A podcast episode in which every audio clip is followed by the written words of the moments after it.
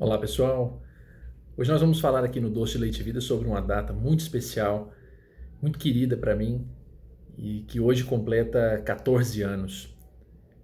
Hoje nós vamos falar sobre as experiências de relacionamento, casamento, mais precisamente. E eu me recordo que há muito tempo, há um tempo maior do que 14 anos, há mais ou menos 24 anos, estavam um casal de jovens conversando e batendo papo no início de namoro, e então um disse para o outro: Eu acho que a gente precisa aproveitar o momento porque provavelmente isso não vai ser muito longo, não vai dar muito certo. E o outro né, concordou também com isso, falou assim: É, vamos curtir hoje e a gente vê como fica, né? Talvez não vá mesmo muito longe. E de lá para cá já foram 24 anos. E eu não chamo atenção a isso não pela grandeza do tempo, para uns pode parecer muito pequeno ainda, mas para outros uma vida inteira. Mas eu chamo atenção hoje especialmente para lembrar que nesses, especialmente nesses últimos 14 anos, nem tudo foram flores, nem nem poderiam ser os desafios, as histórias, as complicações, e certamente os momentos de felicidade foram se somando, se entrelaçando e fazendo aí com que efetivamente nós pudéssemos hoje chamar a atenção, ou pudéssemos pensar com muito carinho que tudo isso assemelha-se a uma construção de um grande prédio, de um grande edifício. Sempre tive o hábito de falar isso, especialmente nas oportunidades em que fui chamado para poder conversar com casais no início das, das suas relações, do seu, do seu, do seu matrimônio. E hoje vejo com muita felicidade que efetivamente trata-se de uma construção e que, assim como todo prédio depende e precisa de manutenção, precisa de reparos, precisa de ajustes, sempre. Não se pode deixar, obviamente, uma grande infiltração tomar proporções maiores, é preciso agir o quanto antes para não permitir que isso acabe trazendo danos muito maiores. E no final das contas, nós acabamos percebendo que a ideia de reparo, de ajuste, sempre vai partir do pressuposto de servir, de atender ao outro, de tentar auxiliar e ser, na verdade, um visionário de suas próprias imperfeições. Quando nós paramos e nos percebemos, olhamos para nós mesmos, começamos a reparar que, de fato, nós não estamos ali apenas achando que vamos entregar algo, mas que nós vamos receber o tempo todo, porque o outro está pronto a nos entregar. Quando me casei, achava que as coisas que eu sabia seriam extremamente as, certamente as mais importantes, que eu tinha muito a entregar. E hoje, anos depois, vejo que entreguei muito, mas paro e observo com carinho e vejo que recebi muito mais. Aprendi muito mais do que eu imaginava. Porque isso aos poucos vai sendo exatamente aí já uma outra analogia, como um jardineiro. É como um jardim. É preciso semear sempre e cuidar, obviamente, dessas plantas, cuidar dessa semente que vai aos poucos nascendo. Com o passar dos anos, nós reparamos com muita clareza que há árvores que nascem muito rápido, mas também há árvores demoradas, que não nascem imediato. Há hábitos que estão tão arraigados que não vão se transformar do dia para a noite, mas que nós, se nós formos regando aos poucos em nós mesmos, e não apenas querendo regar para que o outro mude, o outro se transforme, nós acabamos nos transformando e causando um estímulo para que o outro também o faça.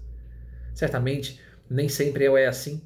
Nem sempre os casais se entendem ou se ajustam e acabam, na verdade, não tendo, não dando tempo para que essas árvores nasçam ou acabem descobrindo que de fato não semeiam bem juntos ou não constroem juntos.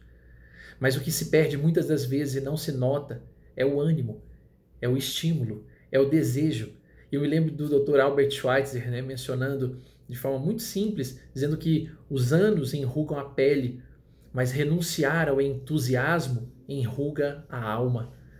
Então, muitas vezes, nós possamos pensar com carinho nos exercícios que fazemos diariamente para pensarmos se aquilo que chamamos de monotonia muitas vezes não é cuidado e zelo, porque o jardineiro vai, de forma monótona, sempre regar, esperar o sol, jogar água, jogar o adubo.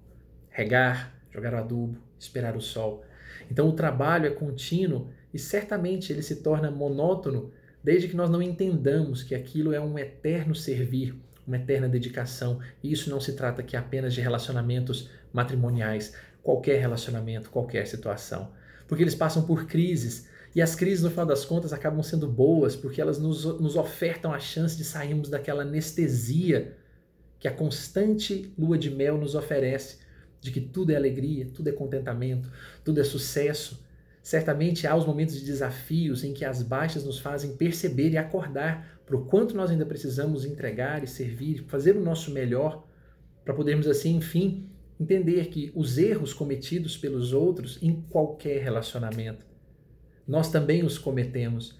E ao invés de atirarmos pedra e atacarmos e maltratarmos, somos convidados aí, como São Francisco de Assis o faz belamente na sua oração, nos convidando a pensarmos em qualquer relacionamento, mas hoje de forma mais delicada, referente aos matrimônios, que nós procuremos mais consolar que sermos consolados, compreender que sermos compreendidos, amar que ser amados, que sermos amados. Porque no fundo, e efetivamente num casamento, é dando que se recebe, é perdoando que se é perdoado. E é, enfim, morrendo aquela figura egoísta que só pensa em si mesmo, é que nascemos para uma vida eterna, uma vida diferente, uma vida de dedicação e de amparo. Então, as fases mais duras certamente hão de aparecer e elas vão aos poucos nos, cons nos consolidando, nos transformando, entremeados aos bons momentos, nos fazendo enxergar o quanto as nossas relações são boas.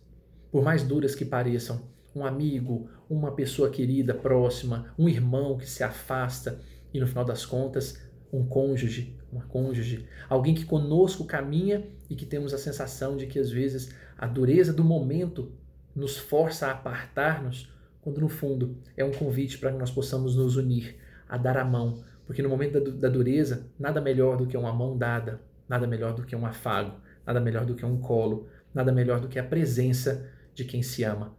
Porque no momento das grandes felicidades, parece que as coisas que estão ao nosso redor nos completam, nos preenchem, os benefícios das viagens, os luxos, as coisas materiais. Mas se porventura qualquer um desses itens falta, falha, ou não nos atende mais, ou nos cansa, a única coisa que nos dá alimento suficiente é a presença, é quem está ao lado.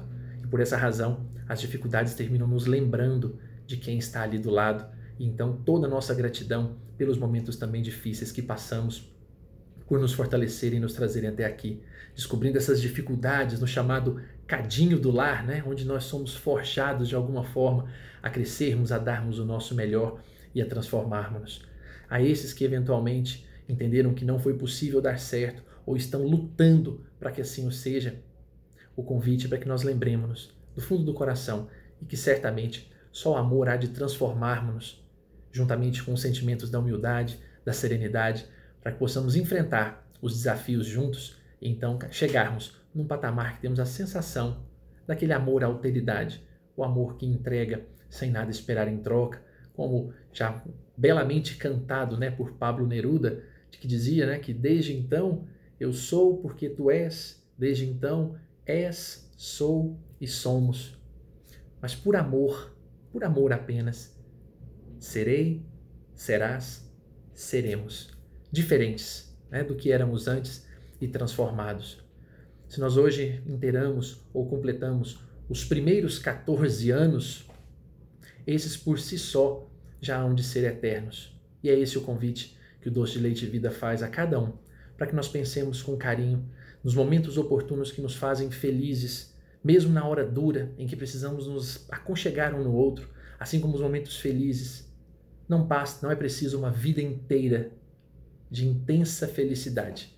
Mas como dizia Clarice Lispector, para que possamos encerrar e concluir essa ideia, se em um instante se nasce e se morre em um instante, então um instante é bastante para a vida inteira. Possamos aproveitar os nossos instantes, todos eles, os duros e os muito felizes, para que possamos assim realizarmos e entregarmos o nosso melhor a quem está conosco, caminhando conosco. Que Deus abençoe a todos aqueles que estão lutando por caminharem juntos, por se serem melhores e fazerem o outro melhor. E aqueles que eventualmente ainda não o tenham feito, ou não tenham encontrado, ou não tenham tal propósito, que possam identificar nas suas companhias, nas pessoas próximas, o mesmo propósito, o mesmo objetivo, aproveitando cada instante para semear, para construir, para edificar. Um forte abraço a todos, que Deus nos ilumine a todos em nossos relacionamentos.